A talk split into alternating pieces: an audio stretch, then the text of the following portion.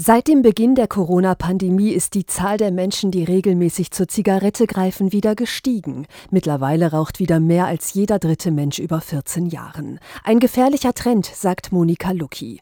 Die Suchtberaterin bei der Caritas in Hildesheim hilft Menschen beim Aufhören. Sie weiß, Rauchen schadet nicht nur der körperlichen Gesundheit, sondern auch der psychischen. Gerade das Rauchen hat ganz viel mit Ritualen, mit Gewohnheiten zu tun. Wir machen das in dem Kurs am Anfang immer so, dass wir sagen, bitte beobachten Sie erstmal, wie Sie eigentlich rauchen und dokumentieren Sie das. Und erst dann kümmern wir uns um den Rauchstopp oder eben auch um die Reduktion. Einmal in der Woche treffen sich die Teilnehmenden insgesamt sechs Wochen lang. Auch Sabine hat es so geschafft, mit dem Rauchen aufzuhören. Sie ist überzeugt, die Gruppe hat dabei eine ganz wichtige Rolle gespielt. Weil wenn man es alleine macht, dann, dann quält man sich und hangelt sich so durch und denkt, ja gut, jetzt rauchst du mal eine. Ja, dann ist das Thema gleich wieder durch.